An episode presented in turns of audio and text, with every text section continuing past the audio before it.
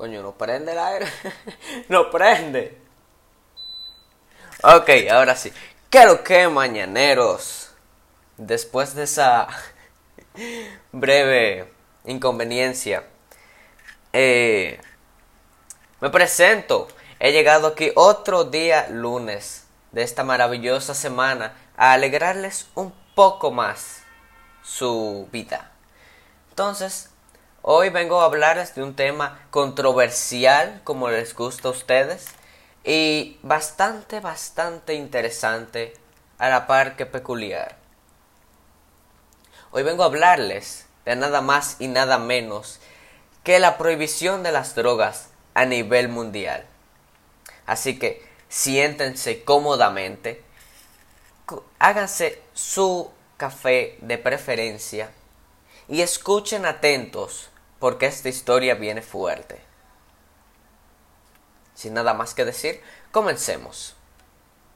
Aquel día que se prohibieron las drogas a nivel mundial. A pesar de que no hay una fecha exacta en la cual se prohibieron las drogas mundialmente, sí que hay algunos años donde se empezó la tan mítica guerra contra las drogas. La prohibición de las drogas está basada en un principio de interdicción o reglamentación estricta sobre la producción, el comercio y el uso de sustancias psicotrópicas, lo que puede ser ordenado y reglamentado por la ley, la moral o la religión. La legalización de drogas es la política o la orientación opuesta a la prohibición. A nivel internacional, esta política ha sido recomendada y contemplada en varias convenciones de la ONU, convenciones que fueron tratadas en los años 1961, 1971 y 1988.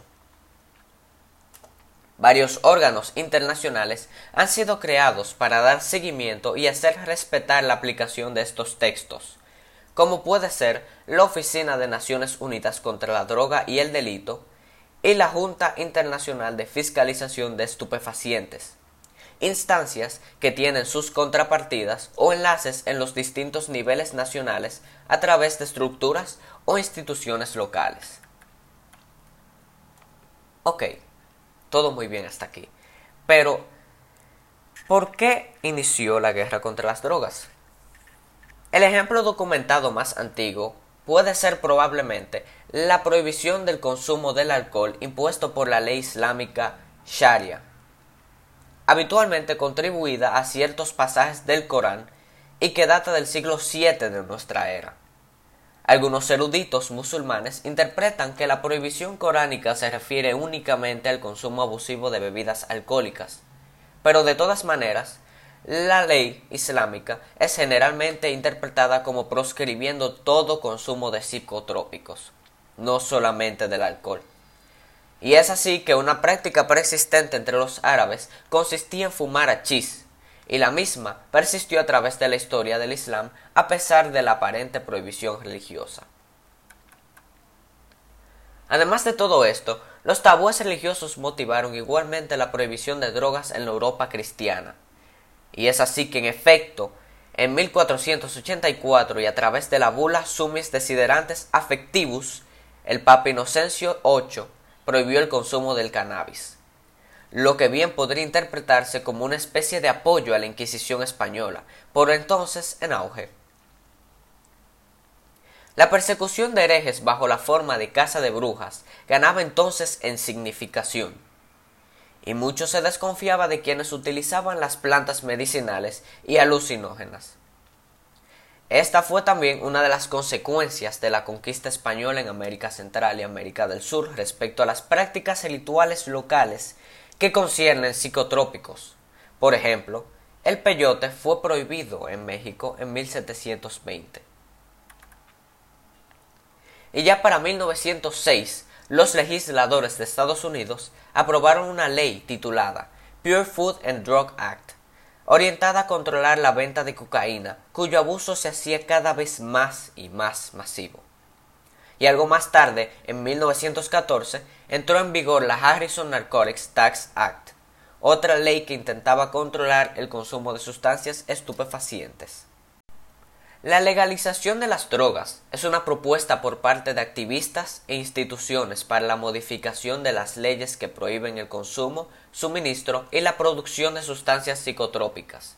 El argumento central está basado en el derecho fundamental que cada persona tiene a elegir cómo quiere llevar su vida, lo que incluye la obligación del Estado de respetar la decisión del ciudadano sobre las sustancias que decide utilizar o consumir. Otros partidarios de esta medida basan su defensa en la creencia de que sería un medio importante para erradicar las mafias relacionadas con el narcotráfico. Y es así que quienes proponen la legalización de las drogas apoyan diferentes razones, ya sean económicas, morales, éticas o médicas, con objetivos diversos. Los objetivos más comunes son la legalización, que asume que las drogas se consumen y es necesario establecer un marco legal que las regule. La descriminalización trata de recaudar impuestos y evita la corrupción política y policial que las drogas provocan. Busca también reducir el número de muertes violentas.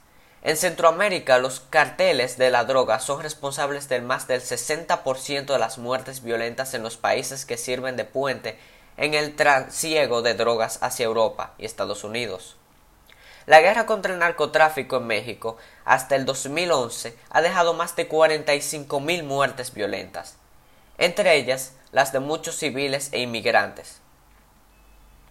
La descriminalización y regulación tiene como objetivo desfinanciar a los carteles y con ellos facilitar a los gobiernos el combate a los crímenes secuestros, extorsiones, blanqueo de dinero, etc., fruto de tales actividades ilícitas. También busca racionalizar las leyes. Carece de sentido que sustancias legales como el alcohol o el tabaco sean legales, siendo notablemente mucho más dañinas que otras cuyo uso extramedicinal se prohíbe. Esto quita la confianza de la población hacia el gobierno.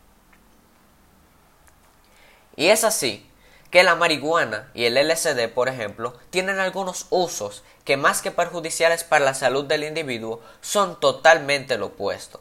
Entre estos usos podemos encontrar el tratamiento de la ansiedad, la depresión y la esquizofrenia, entre otras enfermedades psicológicas, por parte de microdosis de LSD. Y en el caso de la marihuana, la lista es un poco más extensa, siendo así que esta droga puede ayudar significativamente en los siguientes casos. 1. Para tratar las migrañas. Doctores han tratado y reportado más de 300.000 casos en California en que se ha empleado la marihuana con fines medicinales, especialmente por su efecto analgésico. El 25% de las mujeres y el 8% de los hombres han sufrido migrañas alguna vez en su vida. 2. La marihuana retrasa el crecimiento tumoral. La Asociación contra el Cáncer ha encontrado que retrasa los tumores en pulmones, pechos y cerebros considerablemente. 3. También atenúa síntomas de enfermedades crónicas como el intestino irritado o el síndrome de Korn, por ser útil contra las náuseas, dolor abdominal y diarrea. El THC se comercializa bajo la marca Marinol desde 1989. 4.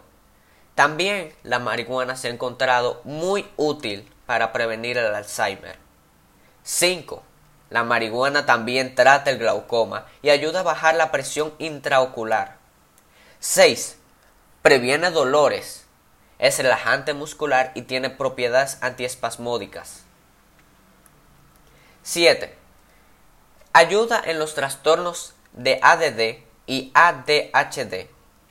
Es la perfecta alternativa al Ritalin para tratar desórdenes sin los negativos efectos de los fármacos. El ADD afecta al 4.1% de los adultos entre los 18 y 44 años.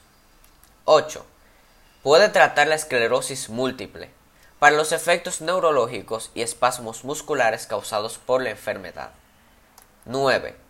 Ayuda con el síndrome premenstrual, alivia los dolores y el 75% de las mujeres que lo padecen han dicho que la marihuana resulta bastante efectiva ayudando a este síndrome. 10. Ayuda a calmar a personas con trastorno obsesivo compulsivo y el síndrome de Tourette. Pero también hay que decir que toda sustancia lleva inherente un riesgo para la salud humana, cuando éstas se consumen en dosis excesivas. Y es así que la marihuana también. No existe ninguna sustancia inocua en el mundo que no provoque daños en cantidades abusivas. Pero a pesar de los numerosos intentos por parte de los diferentes países pertenecientes a la ONU, las drogas nunca van a parar de ser consumidas por más ilegales que puedan parecer. Y es así como varios países han aprobado, en un intento de ofrecer ayuda a las personas que padecen de la drogadicción, una alternativa que parecería hasta ahora ser bastante efectiva. Y es que dejando ya de lado la legalización de la marihuana en algunos estados de Estados Unidos, hay un sinnúmero de drogas mucho más fuertes, adictivas y dañinas que la marihuana. Es por esto que estados como Oregon, en Estados Unidos, despenalizaron el consumo de cocaína y heroína, pero con una condición, las personas que vayan a las instituciones donde vendan estas sustancias se les mostrará las ventajas que tiene dejar su consumo y se les ofrecerá una ayuda de rehabilitación sin tener que dejar de consumir drásticamente y se les dará una dosis cada vez menor hasta que el usuario ya no sienta la necesidad de utilizar drogas. Y esta medida aparentemente está dando buenos resultados, ya que son cada vez más las personas que se apuntan al tratamiento. Otras drogas como los hongos alucinógenos son completamente legales en los Países Bajos. Pero estos, al ser una droga mucho más pasiva, sin riesgo de adicción y probabilidad casi nula de riesgo de sobredosis, pueden ser adquiridos por cualquier persona sin la necesidad de incluirse en algún tipo de tratamiento de rehabilitación. Dicho esto, no estoy incentivando el consumo de ningún tipo de drogas. Todos estos datos los he sacado de fuentes confiables y el consumo de drogas es decisión y responsabilidad de cada persona. Desde aquí, un cafecito por la mañana, les recomiendo que se mantengan alejados de ese mundo, vivan una vida sana y saludable, ya que al caer en el mundo de las drogas no solo se causa daño a la persona que consume, sino que a la par daña amigos y familiares. Pero bueno, sin nada más que decir, esto ha sido el episodio de hoy. Espero que les haya gustado igual o más que el anterior. Y nos vemos el próximo lunes con otro tema súper interesante para que empiecen la semana llenos de ánimo. Además, recuerden que pueden dejarme sus opiniones o algún tema que desean que hable en un próximo episodio y yo estaría encantado de leer sus comentarios. Así que ahora sí, pasen feliz resto del día y adiós.